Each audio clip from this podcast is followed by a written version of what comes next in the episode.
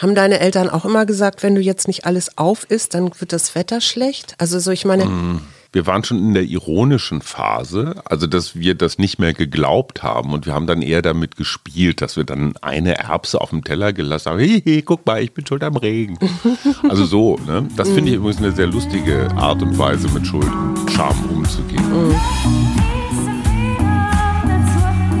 Wir. Arbeit, Leben, Liebe.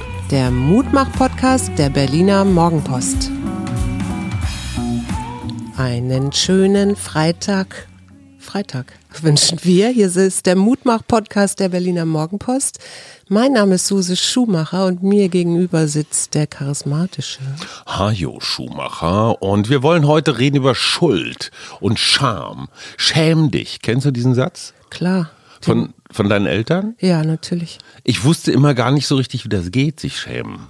Also insbesondere dann, wenn ich nicht genau wusste, was ich ausgefressen hatte. Ja. Und wie, wie geht das Schämen, wenn ich sage, schäm dich? Was machst du dann? Na, dann schäme ich mich jetzt erstmal nicht, weil ich jetzt gar nicht weiß, wofür ich mich schämen soll. Ach, da findet sich immer, was die Küche sieht aus wie Sau. Schäm dich. Aber es ist äh, auf jeden Fall sehr, wenn man sich schämt, glaube ich, oder nicht glaube ich, weiß ich, ist das ein sehr aversives Gefühl. Also aber, ja, aber kann, unangenehm. man, kann ich mich auf Kommando schämen, wenn jemand sagt, schäm dich? Nee, ich glaube, das hängt immer schon mit einem situativen oder mit einem Kontext zusammen. Also ja, genau. aus dem Nichts heraus schämst du dich nicht. nee, ich kann mich auch nicht, also wenn ich sage auf Kommando freu dich, ist auch schwierig. Ja. Ähm, also das ist eine, ein Gefühl, das kann nicht so befohlen werden oder ein Zustand. Ne? Mhm. Äh, ihr als Psychologen, ja. ist Scham Thema? Kommen Klientinnen ja. zu dir, die sich für irgendwas schämen? Scham ist meines Erachtens ein ganz häufiges Thema, beziehungsweise das liegt so unten drunter, wenn Menschen kommen, die in irgendeiner Krise stecken. Und es gehört ja auch zu den Schlüsselemotionen, ne? so wozu auch Angst gehört und Freude. Also Scham kann man ja auch sehen, wenn jemand sich schämt. Weil? Also zum Beispiel wird er rot. Ja. Ja. Ähm, ich kenne Bodyshaming. Mhm. Also das ist ja sehr verbreitet. Äh, zum Beispiel Ricarda Lang, die äh, Vorsitzende der Grünen, ja. ist nun, ich sage mal, hat keine Modelmaße. Nö. Und egal, was sie sagt, wird sie auf Twitter zuallererst immer auf ihre körperlichen Merkmale angesprochen. Reduziert. Reduziert, ja klar. Aber das ist, ist ja kein Argument für irgendetwas. Nur weil du nicht der Norm entsprichst, sind deine Argumente jetzt falsch. Nee, genau. Und Aber diese äh, Bodyscham kenne ich auch. Die kennst du, weißt auch genau, welches Körperteil bei mir, wofür ich mich immer so ein bisschen schäme. Für deine Nase. Nö, die finde ich inzwischen ganz schön. Nee, es ist tatsächlich mein Bauch. Ja, okay, aber eigentlich jeder schämt sich für seinen Bauch, wenn es nicht ein Sixpack ist. Mhm. Ich glaube, das ist so das verbreitetste Körperteil. Mhm. Aber bei Frauen ist das natürlich, also war auf jeden Fall deutlich ausgeprägter als bei Männern. Ne? Ja, es ist ja auch kulturell, hat sich das ja auch verschoben. Ne? Wenn du so an die Rubens Figur oder mhm. Modelle. In anderen Jahrhunderten hättest du vielleicht gesagt, Mann, bist du wohl genährt, dann kommst du auch gut durch den Winter. Ja, oder du bist reich, weil oder du kannst es leisten. Genau. Ja. Und heutzutage haben wir so ein Körperbild, das uns natürlich erstmal auch die Medien und die Werbung wieder vorgibt. Und Instagram äh, hat angeblich dazu geführt, sagt zum Beispiel Professor Gigerenzer, mhm. äh, großartiger Nachdenker hier aus Berlin. Ähm, Gigerenzer sagt, äh, das hat zu Depression, Selbstzweifel, ja. Isolation und so weiter geführt. Ja, inklusive, du nutzt dann eben die neuen Techniken, um dich schöner zu machen. Ja. Und Hast du schon mal einen Filter benutzt für so ein öffentliches Bild? Nee. Also hier für unser Podcast-Bild zum Beispiel haben wir nichts gefiltert. Ne? Nö. Wir sind ganz schöne Amateure. Ja. Ja. Schäm dich. Wir sind ja aber auch. du möchtest jetzt, dass ich mich schäme. Vielleicht schäme ich mich am Ende des Podcasts. ja. Podcast-Shaming. ja, aber es ist ja irgendwie auch mal was Neues erfinden. Ich meine, genauso wie Flugscham oder so. Hast du dich schon mal Ja. fürs Fliegen geschämt? Flugtskamet heißt es, glaube ich, in Schweden wurde das erfunden. Ja, und das passt sehr schön, weil am 4. Mai, weißt du, was da war? Also jetzt vor ein paar Tagen. 4. Mai. Ja, war der Overshoot Day für Deutschland. Am 4. Mai haben wir Deutschen Schon wieder über alles übertrieben. Nee, unseren Anteil, den, der uns zusteht an den Vorräten der Welt, also an Energie und Wasser und so weiter, haben wir verballert. Das heißt, ab dem 5. Mai leben wir auf Kosten anderer. Also zum Beispiel Menschen in Afrika oder Asien, die nicht so viel Strom, Energie, Wasser, weiß der Geier was als Vorräte ja. haben und deutlich weniger verbrauchen. Ja. Dafür machen wir uns die warme Badewanne voll. Ja. Und da sind wir bei einem ganz, ganz interessanten Thema. Ich glaube tatsächlich, dass unser ökologisches Problem, was wir als Hyperkonsumenten hier in Deutschland haben, so eine mhm. latente Scham immer unter, auch unter Konsum zum Beispiel liegt. Also mhm. zumindest bei Menschen, die darüber nachdenken. Sind ja, ja nicht alle. Nee, nee. Genau. Na, und kannst du hier eigentlich ohne Ökoscham leben in Deutschland? Oder bist du praktisch dazu gezwungen, indem du hier ganz normal wohnst, arbeitest, durch die mhm. Gegend fährst? Kannst du eigentlich diesen 4. Mai-Vorrat über das ganze Jahr ausstrecken? Mhm. Ich glaube fast nicht. Nee, also die Scham ist in unserem Lebensstil eigentlich eingebaut. Die ist eingebaut und die wird ja auch bei Kindern, also es ist angeboren auf jeden Fall und Babys haben die noch nicht, aber wenn Kinder so individuell, also als sich als Individuum betrachten. In dem Moment entwickeln sie auch Scham. Mhm. Das ist bei Schuld übrigens genauso. Das finde ich ganz interessant. Und das wird natürlich definiert durch die Gesellschaft, also wo, in welcher Kultur du aufwächst. Es gibt einen äh, biologischen Anthropologen, Daniel Fessler, der hat so ganz interessante Studien gemacht und unter anderem hat der in Indonesien an der Küste von Sumatra mal eine Weile in so einem Fischerdorf gewohnt mhm. und hat dann so Karten mit 52 Gefühlszuständen in der Sprache dieser Fischer mhm. schreiben lassen und hat die dann hingelegt und gesagt, was ist das Schlimmste und was ist das harmloseste. Mhm. Und das hat er auch gemacht in der USA, ich glaube in Kalifornien. Mhm. Und dann, was denkst du, was ist da rausgekommen? Wo, auf welchem Platz war die Scham? Bei den Ureinwohnern? In Indonesien, also in Oder okay, bei den einfachen Menschen. Ich glaube, dass da Scham relativ weit oben steht, weil Scham was mit sozialer Kontrolle mhm. zu tun hat. Ich mhm. würde sie im Fischerdorf höher ansiedeln als in Kalifornien. Ja, hast du auch völlig richtig geraten.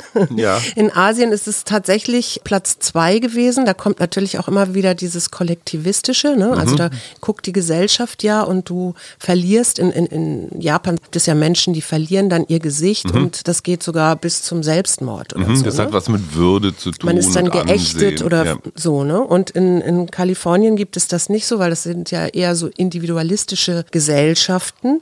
Da liegt die Scham auf Platz 49. Also Hör auf. Echt? relativ weit hinten, ja. Ach, guck mal an. Also die scheißen sich um nichts, würde man auf Deutsch sagen. Ja, ja und nein. Also, weil dann, wenn du wieder genauer hinguckst, dann findest du zum Beispiel in Japan, mhm. dass Nacktheit, das ist ja auch sehr schambesetzt, mhm.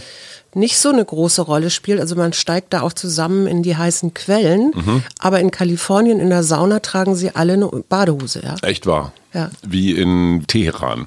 ja, da nicht. ist man vielleicht noch verschleiert. Ich, ich, war noch nie in Teheran in der Sauna. Ich auch nicht. Ähm, Aber Schuld, auch nicht in Amerika. Schuld und Scham, wie hängt das zusammen? Also erstmal sind es halt beides, wie gesagt, auch Schlüsselemotionen. Mhm. Und eine Scham kann natürlich zusammenhängen, wenn ich das Gefühl habe, ich habe eine Schuld. Mhm.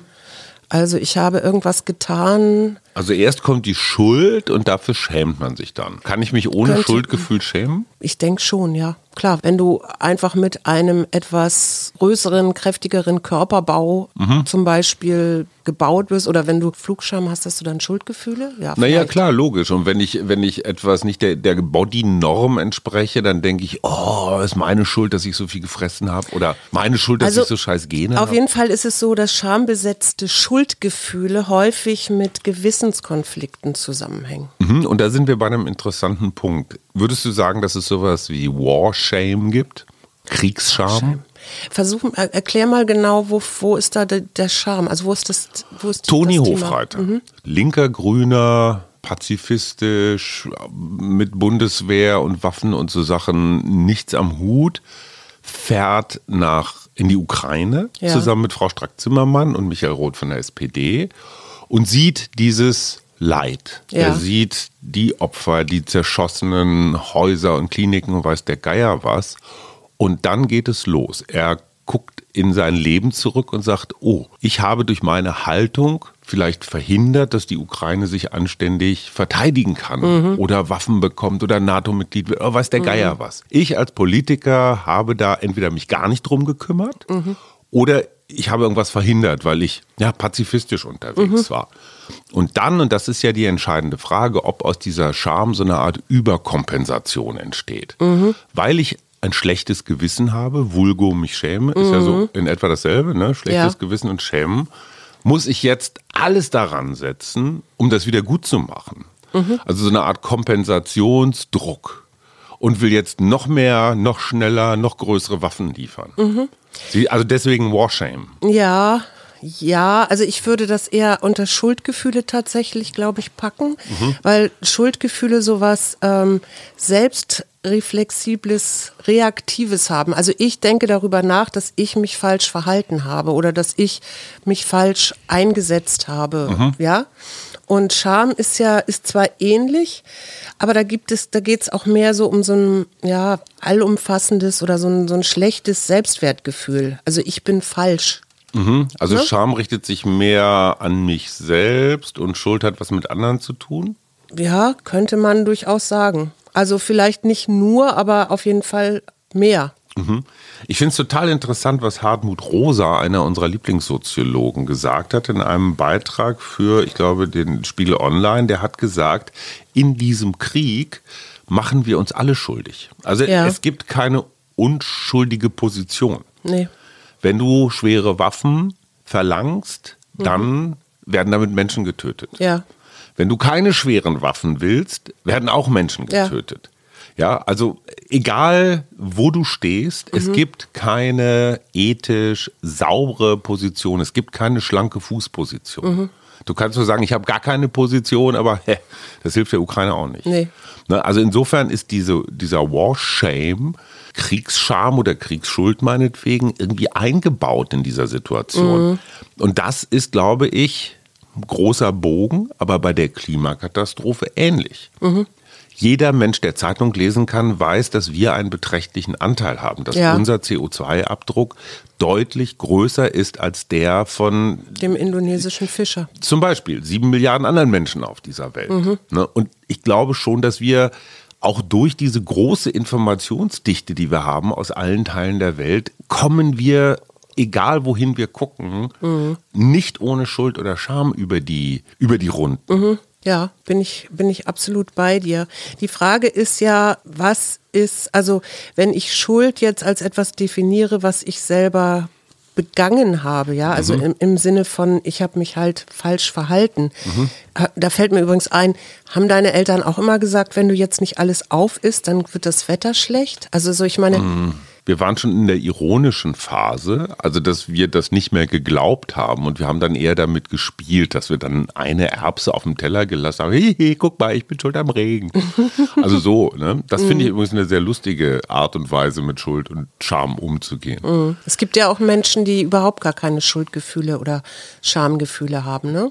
Also in der Psychologie sind, sind es dann dissoziale Persönlichkeiten oder man würde umgangssprachlich auch sagen Psychopathen, also Menschen, die überhaupt nicht empathisch sind, die sich Schuld ihrer Schuld gar nicht bewusst sind. Also oder? die können morden oder äh, verletzen oder ja, so weil die sich eben, wurscht. Die, ja, genau. Die, kommen, die kommen gar nicht in dieses, in dieses Gedankengebilde, ich bin jetzt schuld. Gerhard Schröder Mehr mhm. Culpa ist nicht mein Ding. Zitat aus einem New York Times Beitrag über ja. ihn. Mehr Culpa, klassisch, die Lateiner von euch wissen das. Ne? Mhm. Meine Schuld, ohne, ich nehme es auf mich. Mhm. Mehr Culpa ist nicht mein Ding.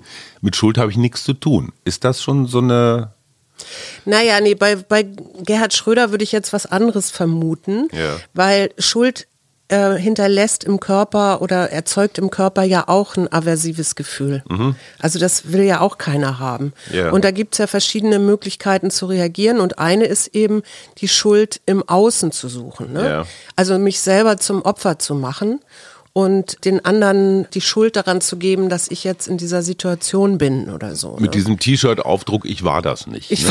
ich war Kennt man nicht, so für genau. Kinder, ich war das nicht. Aber kann man zum Beispiel als Eltern, frage ich mich gerade, kann man als Eltern, als erziehende Menschen eigentlich unschuldig bleiben? Weil irgendwo machst du dir doch immer einen Vorwurf, boah, hätte ich mich mhm. mal mehr gekümmert ja. oder das Kind vielleicht doch zur musikalischen Früherziehung geschickt. Oder, oder, oder. Ja, ich meine, das ist so typisches Rabenmutter. Äh, genau, und, und jetzt ist der Bengel Investmentbanker geworden und ich habe ich hab versagt. also kann man, also ich finde, als Eltern macht man sich, wenn man einen halbwegs funktionierenden psychischen Apparat hat, macht man sich eigentlich automatisch schuldig, oder? Ja. Hattest du das jemals, dass du darüber nachgedacht hast, was dein Anteil ist, wenn du das Gefühl hattest, deine Kinder spuren nicht so, wie du willst? Ja, klar. Also es gibt ja immer wieder so Momente, wo ich auch denke, ah, ich müsste jetzt eigentlich zu Hause sein, ich müsste jetzt eigentlich dies machen und jenes machen und stattdessen bin ich jetzt, keine Ahnung, irgendwo anders. Also das ist, finde ich, ich glaube, da kommt auch keiner so richtig raus aus dieser, aus dieser Schuldenfalle. Die Schuldfalle. Aber jetzt mal das Interessante ja. für dich als, als Behandlerin von sowas. Ich komme mit irgendwelchen Schuldgefühlen zu dir. Mhm. Wie gehe ich damit um? Erstmal würde ich die Schuldgefühle gar nicht so versuchen, irgendwie wegzucoachen oder so, mhm. sondern einfach zu gucken, weil häufig ist hinter der Schuld ein Schmerz. Mhm und mal zu gucken, was ist denn, was ist denn dahinter? Und was dann natürlich auch dazu kommt, ist, was habe ich selber für ein rigides, also für innere Regeln vielleicht, wo ich das Gefühl habe, ich habe gegen die verstoßen oder mhm. so, ja. Und äh, dann erstmal diese Regeln vielleicht auch mal rauszuarbeiten und zu schauen, wie sind die überhaupt noch gültig, ja. Also nur weil ich jemanden sage jetzt vielleicht ein blödes Beispiel, aber nur weil ich jemanden irgendwann mal ein Eheversprechen gegeben habe, ja, Schatz. Ja, äh, ist er trotzdem, muss ich denn deswegen auch immer bei ihm bleiben, zum Beispiel, ja? Mhm. Oder ihr.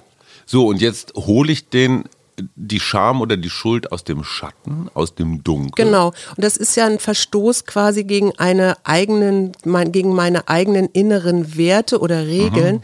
Das aber erstmal so überhaupt zuzulassen und mal darüber nachzudenken, gelten diese Regeln denn überhaupt noch? Machen die im Moment in meinem Leben überhaupt Sinn? Und sie zu hinterfragen, wie gültig sind die überhaupt noch? Ja, ja interessante Frage, weil, und das, das wäre an dich als Therapeutin auch nochmal die Frage, normalerweise Weise versuche ich, Schuld wegzudrücken, mhm. irgendwie zu ignorieren. Mhm. Die geistert dann so rum, weil ja. ich will mich damit nicht auseinandersetzen, weil es tut irgendwie weh. Ja, und dann kann es eben passieren, dass du sie nach außen gibst, dass du dich dann Ärger dann sich irgendwie entlädt. Kompensation. Ja? Kompensation zum Beispiel. Ja. Aber ich möchte gerne nochmal zurück auf dieses, wenn ich jetzt selber mich schuldig fühle, weil ich meinetwegen Gedanken habe, wie will ich mit diesem Mann noch leben? Ja. Oder dieser Frau. Sag mal lieber dieser Frau. Nein, dann nein, ist nein. Das so, das, also, sprichst aus, Schatz. Ist okay.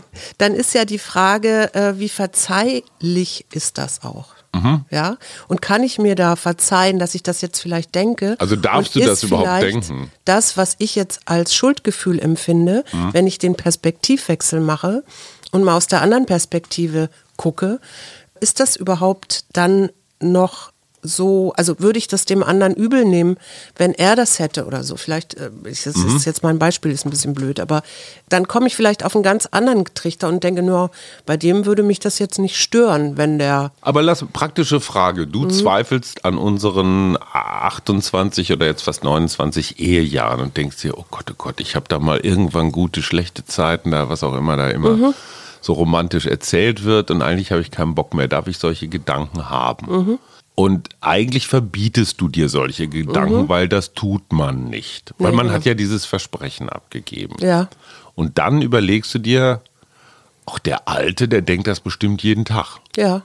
Und dann erlaubst du es dir selber auch eher. Naja, es ist positiv, also nach vorne zu schauen, statt nach hinten zu schauen und ja. zu gucken, wie ist denn mein, ich kann ja auch einen Vorsatz für das nächste Mal zum Beispiel fassen. Ne? Ja. Also sagen, okay, das nehme ich jetzt erstmal so wahr und jetzt gucke ich mir vielleicht nochmal genauer an, ist das jetzt eigentlich der richtige Weg oder oder vielleicht spreche ich auch erstmal mit dir in dem Fall, ja, und sag, sag mal, ich merke so, es knirscht ein bisschen, hast du das auch? Mhm. So, ne? Da, damit wenn ich im Gespräch bin mhm. und das einfach mal zulasse, dass es sowas gibt und mhm. dass ich da vielleicht auch Schuldgefühle habe, dann bin ich ja schon ein Stückchen weiter auch. Ich kann jetzt mal live aus einer Männergruppe berichten, natürlich ohne Namen und Orte zu nennen, aber ich kann mich erinnern, dass ein riesengroßes Thema war. Also eine Woche lang Männerworkshop irgendwo am Hintern des Propheten mhm. und Pornografie. Mhm. Und ganz viele Männer sagten, ah, ich schäme mich so, dass ich Pornografie gucke. Also mhm. irgendwelche YouPorns oder sowas. Ja. Ne? Tut man nicht, ist irgendwie Lüstling, ich weiß nicht was, Frauenbild, was auch immer. Gibt ganz mhm. viele Gründe, ja, ja, ja. für die man sich schämen kann. Und die sagten wiederum, dass der Umgang damit ist eine Überkompensation im Sinne von, dass einige von denen im Außen mhm. besonders konservativ in ihren Ansichten waren. Mhm. Also sich selbst vergnügen an irgendwelchen Absonderlichkeiten, aber sagen, ey, äh, Ehe vor der Schwangerschaft, nee, andersrum, äh, äh Schwangerschaft. Schwanger vor der so, Ehe. Schwanger vor der Ehe geht gar nicht. Oder ja. was weiß ich hier, diese Nacktbilder an aber der Litfaßsäule geht gar nicht. Ja, aber da hast du wieder diese inneren, rigiden Regeln. Trump, oder? Oder beziehungsweise dann hast du, da hast du genau diese Gewissenskonflikte. Mhm. Ne? Wenn ich offene Briefe schreibe, ne? also mhm. wie jetzt Alice Schwarz und der Gegenbrief von den anderen und, und, und, ich habe den Eindruck, dass es auch dieser, diese Unfähigkeit oder dieser Unwillen mit dieser Schuld umzugehen. Mhm. Das ganze Gerede über den Dritten Weltkrieg und den Atomkrieg, die Angst ist natürlich da. Ja. Aber diese Angst ist ja im Vergleich zu dem, was die Ukrainer gerade durchmachen, total lächerlich. Ja. Ja, weil wir sitzen hier immer noch mit dem Arsch an der warmen Heizung. Genau. So, und in Wirklichkeit glaube ich ja, dass das auch so eine Projektionsgeschichte ist, dass ich mir irgendwie so diese Riesenangst nehme, der auch keiner irgendwie widersprechen kann. Mhm. Und deswegen fordere, das muss jetzt alles aufhören, das muss jetzt keine schweren Waffen, das muss jetzt weggehen. Mhm. Also schreibt man offene Briefe aus einem Schuldkomplex raus? Das müsstest du jetzt jemanden fragen. Nee, die reden man, ja nicht drüber. Die, die reden nicht drüber. Nee, das ist ja auch, wie gesagt, man fühlt es ja auch nicht gerne. Und das kann gut sein, dass das eine Vermeidungsstrategie ist. So von wegen, genau. ich bin ja in die Handlung gegangen. Ich habe mich ja jetzt. Genau, äh, Simulation von Engagement. Ja. Ja. Aber was ich zum Beispiel ganz interessant finde bei depressiven Erkrankungen, mhm. sind Schuldgefühle tatsächlich, gehören die zum Symptomkomplex Depression dazu. Mhm. Äh, das heißt, Depressive haben außer diesem vielleicht ja diesen Schuldgefühlen und so Gefühlen von eigener Wertlosigkeit, mhm. also so eine Art von Self-Blaming, mhm und das führt natürlich dazu, dass wenn ich das so zulasse und diese, dann kommt ja noch grübelnde Gedanken dazu und so die Spirale der Depression, mhm. dann bin ich natürlich irgendwann auch im tiefsten Keller. Und dann schämst so. du dich auch noch für dein Depressivsein. Genau, ja, und ja. für deine Antriebslosigkeit mhm. und, und, und. Ne? Also ich finde es ganz interessant, dass das so da, ja, da in so psychische Erkrankungen eben auch teilweise mit reinspielt. Und da wiederum äh, das Thema Projektion, was ich wahnsinnig spannend finde. Bei Lieblingsbeispiel ist da immer wieder mich über unaufgeräumte Zimmerecken, sonst was aufzuregen, was mhm. ich gerne tue, oder? Mhm. Ja. Okay, ich hätte jetzt ein bisschen mehr Zustimmung Nein, also erwartet. Okay, aber ich bin fest davon überzeugt, dass das was damit zu tun hat, dass ich irgendwo in meinem Leben eine unaufgeräumte Stelle habe, sei es im Kopf, sei es mhm. auf dem mhm. Schreibtisch, sei es im Mailfach, weiß der Geier mhm. wo. Und das jetzt projiziere auf jemand anders und den praktisch blame für mein, also blame für Shame. Ja, bestimmt. Kann ich du mir musst gut jetzt vorstellen. sagen, nein, Schatz, das stimmt nicht. Nein, nein, du bist da, ich, ich, glaube, du bist da richtig, weil wir sind ja interaktive Wesen. Hm. Und wir brauchen den anderen, um quasi selber zu sehen, also in den Spiegel zu gucken. Hm. Ja? Die soziale Kontrolle. Das ja. war ja eben mit deinem Beispiel Fischerdorf und Kalifornien schon mhm. da. Frage. Scham hat ja sicherlich auch eine soziale Funktion. Mhm. Also, dass ich mich, ich sag mal, regelkonform einigermaßen verhalte. Mhm. Ne? Das hatte ja auch in der Steinzeit oder so einen ganz, Sinn, einen ganz großen Sinn. Weil ich meine, wenn du äh, die Jäger- und Sammlerkulturen, die dann ihren Vorrat da gesammelt hatten, ja. wenn du dann da heimlich rangehst und die ganzen mhm. Beeren aufisst mhm. und die Gruppe nichts mehr zu essen hat. Ja, ja, schon klar. Ne, dann die Gruppe bestiehlst. Die Gruppe bestiehlst, ja. dann ist das natürlich für das Fortbestehen der Gruppe auch mhm. gefährdend. Mhm. Das ja. heißt, du solltest dich schon mal schämen dafür, dass du klaust, dann klaust du dich weniger. Dann klaust, dann klaust du, weniger. du weniger. Ja, genau. Also Scham um ist eine soziale Schutzfunktion. Eine Sch im, Im Grunde eine soziale, ja. Ja. Genau, weil das geregelt wird, weil du könntest auch nicht überleben ohne die Gruppe. Ja, ja, also schon klar. so, ne? Und das hat sich halt so, so ein bisschen verselbstständigt und in unserer individuellen Welt, die wir hier im Westen haben, ähm, entsteht, entstehen manchmal auch Schamgefühle, die gar nicht so mit dem äußeren Umständen zusammenhängen oder so. Ne? Also das, weil das, genau, das wäre nämlich meine Frage, weil ich finde, in so einer Gruppe, in so einer Horde, in so einem Dorf ist die ist der Schuld-Scham-Komplex relativ überschaubar. Also mhm. ich weiß, was ich tun oder lassen soll, um, also ob die Regeln jetzt immer ganz vernünftig sind, sagen wir dahingestellt, aber egal, ich kenne so in etwa mein mhm. Schuld-Scham-Dreieck. Genau. In dem Moment, wo wir eine globalisierte Welt haben und ich jeden Tag, jede Sekunde, wenn ich will, egal über welchen Kanal, mit Kriegen, Katastrophen, Klima, Flüchtlingen, was auch immer beballert werde, mhm. ist das eine Menge an, ich sag mal, Schuldmaterial. Mhm. Damit werde ich überhaupt nicht fertig. Mhm. Also ich glaube schon, dass das auch, sind wir wieder originellerweise bei Internetkritik, aber Tatsache, Dieter Nur, mit dem ich diese Woche einen Podcast gemacht habe, der interessant war, sagen wir mal vorsichtig, also mhm. lustig war er nicht. Mhm. Dieter Nur sagte, und das fand ich interessant, als Beispiel, erinnerst du dich noch in den Flüchtlingsjahren 2015, 2016, gab es dieses Bild von dem kleinen Jungen am Strand tot ja. in dem roten Pullover. Ja. Das war einfach nur so ein ganz trauriges Bild. Es war auch durch so ein bisschen dunklerer Strand, ne, so ein Kiesstrand. Mhm. Und da lag dieses Kind tot, so von den Wellen angespült. Mhm. Also war ganz offenbar bei einem Fluchtversuch Flucht. übers Mittelmeer ums Leben gekommen. Ja, ertrunken. Und er sagte, es ist irre, dieses Bild, ist jedenfalls seine Diagnose, habe ganz viel an Bestürzung in Deutschland und damit auch ganz viel erstmal Hilfsbereitschaft. Hilfsbereitschaft ja. Er sagt aber auch, diese Gefühle halten jetzt nicht so ewig lange. Mhm. So und nach vier, sechs, acht Wochen äh, wird das dann auch wieder weniger. Mhm. Ne? Du kannst ja Schuld nicht immer, immer, immer weiter anhäufen. Mhm. Irgendwann ist ja auch mal gut. Also ja. muss dein System das ja auch mal wieder loswerden, so wie vergessen praktisch. Ja. Und das war für ihn also zumindest eine Erklärung, warum dann irgendwann mal nach ein paar Monaten die Willkommenskultur umkippte. Ne? Ja, das ist ja auch eine Sorge, die die Ukraine jetzt mit dem äh, Krieg hat. Also dass genau. irgendwann die Welt sagt, naja gut, okay, da ist halt Krieg so. Ne? Ja, und man gewöhnt sich dran. Ne? Mhm. Und das ist die entscheidende Frage auch für dich als Psychologin. Also es gibt ja bestimmte Schuld, was ist denn der Plural von Schulden? Schulde? Schuld. ja. Schuldgefühle. Genau, es gibt Schuldgefühle, die sich, ich sag mal, in einer, in einer halbwegs gesunden Seele dann auch wieder abbauen. Mhm. Ne?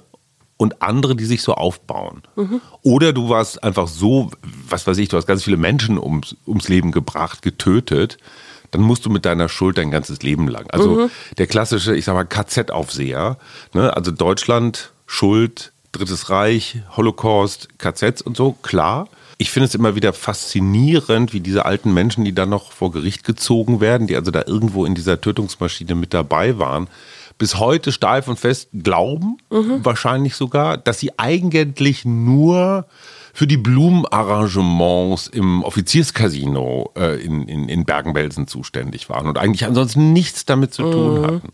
Ja. Was, Verdrängung. Was passiert, wenn ich zu viel verdränge? Naja, das ist so wie mit allen Emotionen. Wenn du die immer wieder wegdrückst, dann kommen sie halt gnadenloser hoch. Mhm. Und ja, wie gesagt, entweder gehst du dann nach außen und beschimpfst all die anderen, die da in deinen Augen ja die waren, die es gemacht haben. Mhm. Also gehst in diese Opferrolle. Ich konnte ja nicht anders. Ich war ja jung und brauchte das Geld. Mhm. Weiß ich nicht. Oder du, äh, oder du nimmst das, du sagst halt, ja, das war halt so. Also findest irgendwelche Rechtfertigungen, warum du eigentlich nicht schuld warst. Korrigierst deine Erinnerungen. Ko korrigierst, ja genau, oder, überschreibst oder? deine Erinnerungen oder so. Es gibt eine ganz interessante Studie, ich meine, es ist eine chinesische, aber ich weiß es jetzt gerade nicht genau. Da war die Frage, handeln Menschen altruistisch, um Schuldgefühle zu vermeiden? Interessanter Punkt, ja. Ne?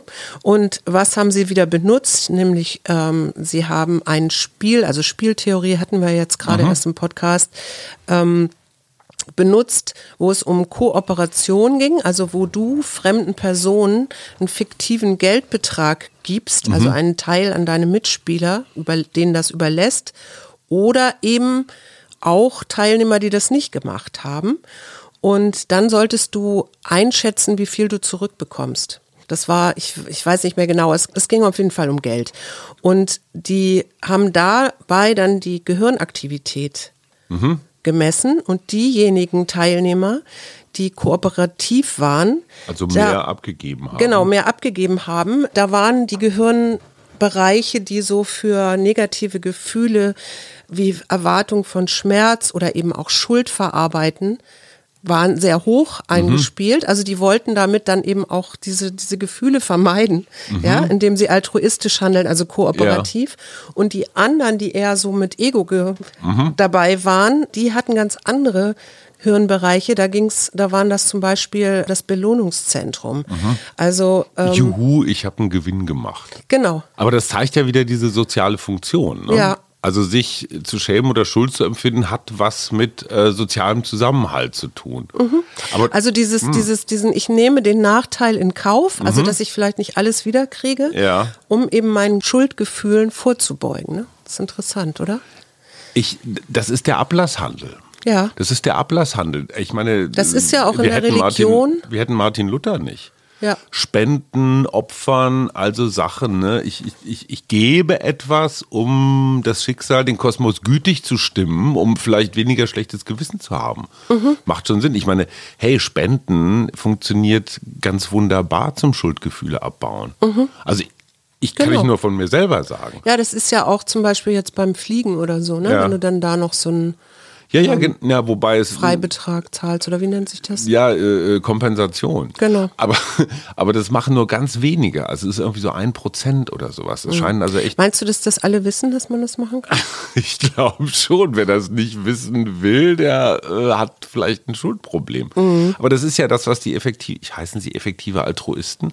Also diese Menschen, die sagen, wir geben ein Zehntel unseres Einkommens, geben wir jedes Jahr ab. Ja. Spenden wir wir versuchen uns da auch einigermaßen dran zu halten. Mhm. Und das Interessante ist ja, die sagen, das fühlt sich gut an. Mhm. Also ja, du gibst ein bisschen was ab, du mhm. kannst dir vielleicht ein bisschen weniger leisten, aber das, was du bekommst an Wohlgefühl, an, ha, ich habe geholfen, ich habe irgendwas abgegeben, genau wie in deiner chinesischen Studie, mhm. also das Belohnungssystem. Also ich weiß nicht mehr, ob es chinesisch war, aber ja. Egal, aber wie in dieser Studie, also dieses Gefühl durch Teilen komme ich Schuldgefühlen zuvor oder mhm. Scham zuvor, kann ich total nachvollziehen. Mhm.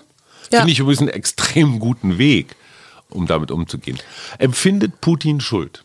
Ich, also wir werden ja demnächst eine Historikerin dazu auch haben, die sich sehr gut damit auskennt. Ja. Ich glaube ehrlich gesagt nicht, mhm. weil Perspektivwechsel. Ja der hat da so eine Mission oder weiß ich nicht, der fühlt sich, der fühlt sich ja als Opfer.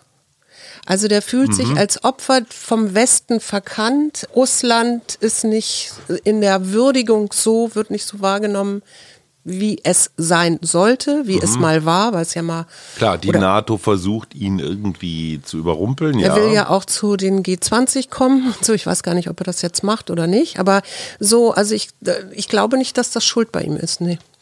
Interessante Frage, weil ich meine, kann man die Geschichte so umdeuten? Ja, kann man. Kann klar. Man. Ja, ja, klar. ja, verstehe. Okay. Genau, also ich habe so ein schönes äh, Zitat von Friedrich Nietzsche, mhm. genau, ausgerechnet Friedrich Nietzsche, aber der hat gesagt, die Befreiung der Scham vor mhm. sich selbst ist der Gipfel der persönlichen Freiheit. Die Befreiung der Scham? Vor sich selbst.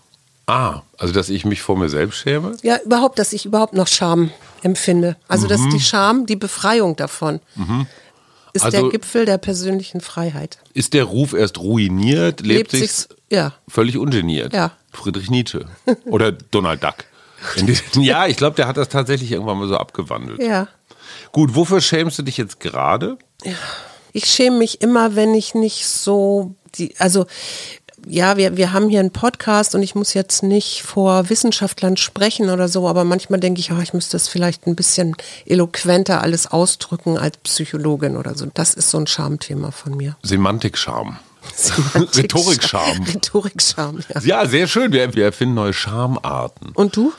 Ich habe in der Tat jetzt die letzten Morgende, ich habe, du weißt es auch, nicht rasend viel geschlafen die letzten Nächte, weil einfach irre viel los war. Mhm. Ähm, und ich gucke manchmal morgens in den Spiegel und denke mir, ach Scheiße, Was ist denn das für ein Gespenst? Den kenne ich nicht. Ja, genau, den kenne ich nicht. Also ist das so Ruinenscham vielleicht? vielleicht kann man das so nennen. Ruinenscham. Also, na, wo ich mir wirklich, wo ich mir denke, auch so gerade wenn ich mal wieder ins Fernsehen muss oder so, ey, die hatten doch irgendwie da so einen, so einen strahlenden Siegfried eingekauft und jetzt kommt da Methusalix angestolpert, ja. Aber da kann das sein, dass du mit dem, mit dem Alter haderst? Können wir, äh, pff, äh, nein. Nein. Wofür schäme ich mich denn sonst? Manchmal schäme ich mich, obwohl es geht eigentlich, für meine Maßlosigkeit. Mhm. Also wenn jetzt noch so eine halbe Flasche Wein auf dem Tisch steht, ne? Mhm. ich, es ist, fällt mir wahnsinnig schwer, die jetzt einfach für den nächsten Tag stehen zu lassen. Für, weißt du, was ich meine? Mhm. Ja. Ich denke auch immer, vielleicht wird die schlecht oder da, da fällt was rein, wenn wir keinen Korken haben. Es ist doch viel besser, die jetzt auf. Und dann denke ich mir am nächsten Morgen, du Volltrottel. Mhm. Genau diese halbe Flasche ist die, die dich heute Morgen, so Morgen aussehen lässt. Methusalix. Ja, also Weinscham und Ruinenscham hängen zusammen. Ruinenscham.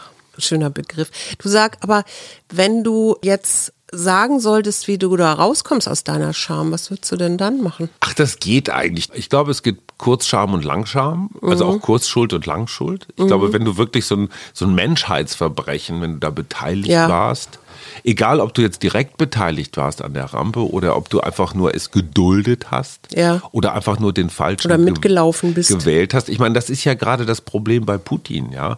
Viele Menschen haben in den letzten, also seit der Krim-Annexion gesagt und gerade in der SPD sehr verbreitet, ach komm, nicht so schlimm und Nord Stream 2 machen wir trotzdem. Die osteuropäischen Länder haben vielfach gewarnt, die haben Ja. gesagt, pass auf, ja, wir kennen das. Und ich habe jetzt, du kannst es bestätigen, Peter Franco Pane nochmal nachgelesen, das Licht kam aus dem Osten. Es ist schon auch Teil der russischen Geschichte der letzten 300 Jahre, so einen doch sehr entschlossenen Expansionswillen zu haben.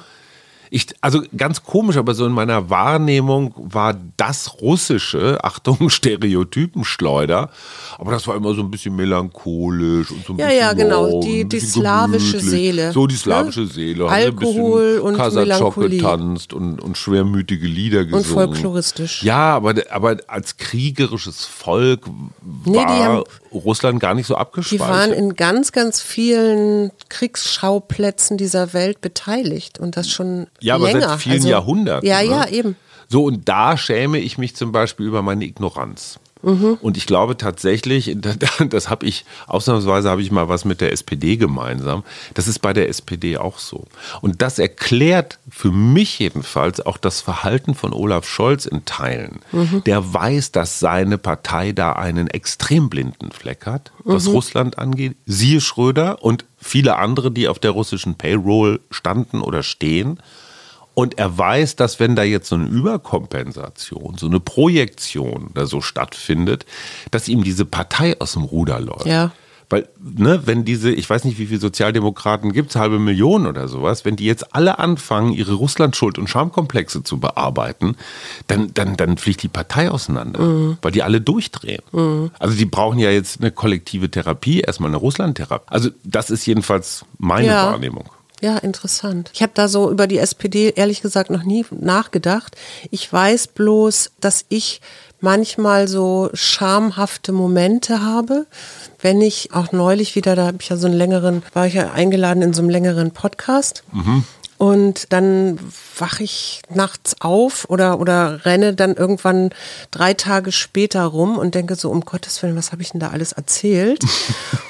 Und, und dann denke ich irgendwie so, oh Mann, also oder geißel mich dann selber, ja. Also ich bin so doof, Lange? ich bin so bescheuert. Und so. Lange? Nee, lange Gott sei Dank nicht mehr inzwischen, weil ich das auch klarer wahrnehme. Also ich nehme dann diese Gedanken auch durchaus wahr, weil das Ja. ist ja so ein bisschen, Genau. ja, so, ja, so eine Selbstgeißelung. Und dann sich das, das zu trennen vom Selbst. Also Mhm. Ja. von außen zu schauen und sagen, was mache ich denn da eigentlich gerade mit mir? Genau, ich habe Gefühle, aber ich bin nicht meine Gefühle. Das ist schon so immer bei mir der erste, erste Moment und mich dann wieder auf Handlungen zu konzentrieren oder auf äh, Dinge, die dann eben gerade gemacht werden müssen, Mhm. statt zu fragen, was bin ich oder ne? Kennst du das Phänomen der Fehlscham oder Falschscham? Fremdscham kenne Nee, ich. ich habe mich verschämt. Nee, das kenne ich Die nicht. Geschichte mit Simone? Meine, so, Lieb ja, meine ja, ja. Lieblingsgeschichte, deswegen erzähle ich sie jetzt auch zum 122. Mal. Aber es hören ja auch vielleicht Leute das Ich habe Mal. tatsächlich in meinem, in meiner Erinnerung eine Geschichte abgespeichert über viele, viele Jahre, dass ich ganz, ganz früher in meiner Münsteraner Schulzeit mal ein Mädchen, das ich auch irgendwie schnackelte da so ein bisschen was, lief Mhm. eigentlich nichts, die ich irgendwie mal so blöd behandelt habe. Mhm. Ich weiß auch gar nicht mehr so ganz genau, aber das hatte sich so in meinem Kopf festgesetzt. Ich habe die Scheiße behandelt Ja. und habe das als Selbsterzählung über Jahre, über Jahrzehnte mit mir rumgetragen. Ja. Also ich, ich glaube, wenn ich bei dir in psychologischer Behandlung gewesen wäre, hätte ich dir erzählt, also diese Simone-Geschichte, die hängt mir immer noch so ein bisschen nach. Wichtig, ein bisschen. Also nicht so, dass es jetzt mein ganzes Leben, also dass ich jeden Tag dran gedacht hätte, aber immer, wenn das so getriggert wurde. Und die habe ich tatsächlich im Rahmen eines größeren Detox-Programmes, ähm, habe ich die angerufen, so ne, Frieden mit sich selbst machen. Das war mal so eine so eine Strategie, die ich auch nach wie vor toll finde. Habe sie ausfindig gemacht in Düsseldorf, habe sie angerufen und gesagt, hey, ich bin's, Hajo, weißt du noch? Und sie so, hä? Welcher, Welcher Hajo? Nie gehört. Und ich sage, du, wir sind zusammen zur Schule gegangen. Ach, der, ja, ja, klar. Äh, ja, schön von dir zu hören. Was willst du denn? Und ich sagte, du, ich habe mich damals echt scheiße verhalten. Ich weiß gar nicht mehr. Hä? Wovon redest du denn? sagte sie. Ich habe keine Ahnung, wovon du sprichst. Also, mich kannst du nicht meinen. Ich habe da, da ist nichts nachge... Ich weiß nicht mal genau, was du meinst. Ich trage dieses Schamgefühl ewig lange mit mir rum. Ich habe überhaupt nichts getan. Das meine ich mit verschämen. Ja, also einfach so. Finde ich interessant. Also wie man auch so völlig falsche Schamgeschichten sich einreden kann. Und ich glaube, das ist gerade so im Verhältnis mit verstorbenen Eltern. Ja. ist das ein Riesenthema. Ja. Ja, ich habe jahrelang mir die Schuld daran gegeben, dass mein Vater so früh gestorben ist. Ganz viele Kinder geben sich die Schuld Wenn daran. die Eltern sich trennen und so, ja, ja. So, ja. Und das muss man überhaupt erstmal realisieren, dass das irgendwo verbuddelt ist in seinem eigenen Ja, Apparat. da spielt auch Schuld tatsächlich wieder klar. ganz viel ja, ja, klar. eine Rolle. also, ne? Da siehst du, wie, wie eng Wie die eng auch das miteinander verzahnt ist. So. Ne? Und die, die Frage ist ja immer, kannst du dir selbst verzeihen? Ich arbeite dran. Schatz, fürs Wochenende hätte ich einen Vorschlag. Ja. Wirklich radikal, unter dem, unter dem Motto radikale Ehrlichkeit. In dem Moment, wo irgendein Schuldgefühl aufkommt, e egal was das ist, also wenn wir einkaufen und es ist ein Plastikbecher und du sagst, oh boah, nee, das geht nicht. Ja, also einfach mal versuchen, dass wir jedes klitzekleine Schuld- oder Schamgefühl aussprechen. Ja. Ja, so einfach nur mal, um zu gucken, wie viel Wenn wir es überhaupt mitkriegen, ne? weil Scham kriegt man manchmal auch gar nicht mit. Ich habe nämlich tatsächlich noch, das muss ich noch, ich habe noch zwei Sachen, also das Ja. muss ich noch loswerden. Wenn du manchmal kommst äh, ja, und mir irgendeine Frage stellst, zum Beispiel, äh, hast du das und das gemacht? Ja. Mhm. Und ich habe das dann nicht gemacht. Dann habe ich nämlich auch, das ist mir jetzt so beim darüber nachdenken für diesen Podcast nochmal so aufgegangen, dann habe ich da auch ein Schamgefühl. zu Recht. Und ja, also ob jetzt recht oder nicht recht, ist egal. Aber ich habe dann ein Schamgefühl und was mache ich dann häufig in diesen Fällen? Ich versuche das irgendwie so umzubiegen, dass ich die Pistole, von der ich gefühlt ja gerade bedroht werde, Liebe Zuhörende, nach vorne liebe Zuhörende, direkt wieder zu dir zurückgebe und sage, ja, aber du hast doch auch nicht. Hier passiert etwas Historisches. Du gibst das zum ersten Mal zu, diese miese Strategie. Ich nenne das nämlich immer die Knarre umdrehen. Ja. ja also ich richte die Knarre auf dich und du drehst sie einmal so Da um, dass du, der Lauf da- auf mich der zeigt. Podcast ist echte Psychotherapie. Ich habe jetzt, ich muss noch ein, ein Zitat holen. Komm, du hast jetzt noch eine ein Chance, irgendwas zu gestehen. Wa- Warte, ich muss ein Zitat noch holen. Ich verzeih dir auch.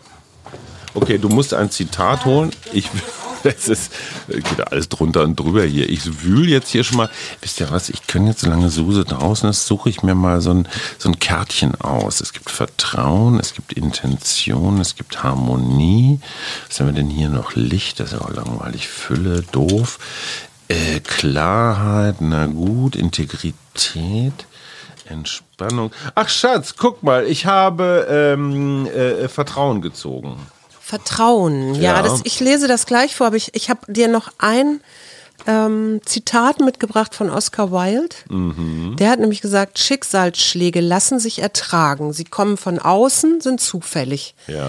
Aber durch eigene Schuld leiden, Mhm. das ist der Stachel des Lebens. Durch eigene Schuld leiden. Mhm. Das heißt, wenn ich mir mit dem Hammer auf den Daumen haue, Ja, oder von meiner eigenen Schuld, also über meine eigene Schuld leiden. Was lernen wir daraus? Wir werden einfach nicht schuldig. Das äh, macht das Leben leichter. Wir versuchen das.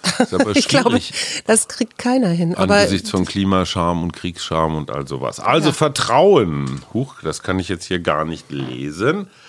Halte dich an dein inneres Wissen, statt dich an äußerem zu orientieren. Löse dich von überholten Annahmen und deinem Bedürfnis, die kreativen Lebensprozesse kontrollieren zu wollen. Mhm. Na super, prima. Also, ihr Lieben, schämt euch da draußen und zwar nicht zu viel. Ja, ich finde es spannend, darüber mal nachzudenken. Ja. Und wir wünschen euch trotzdem ein schönes Wochenende. Total schamlos. Total schamlos, ja, das ist doch schön. Wir. Arbeit, Leben, Liebe. Der Mutmach-Podcast der Berliner Morgenpost.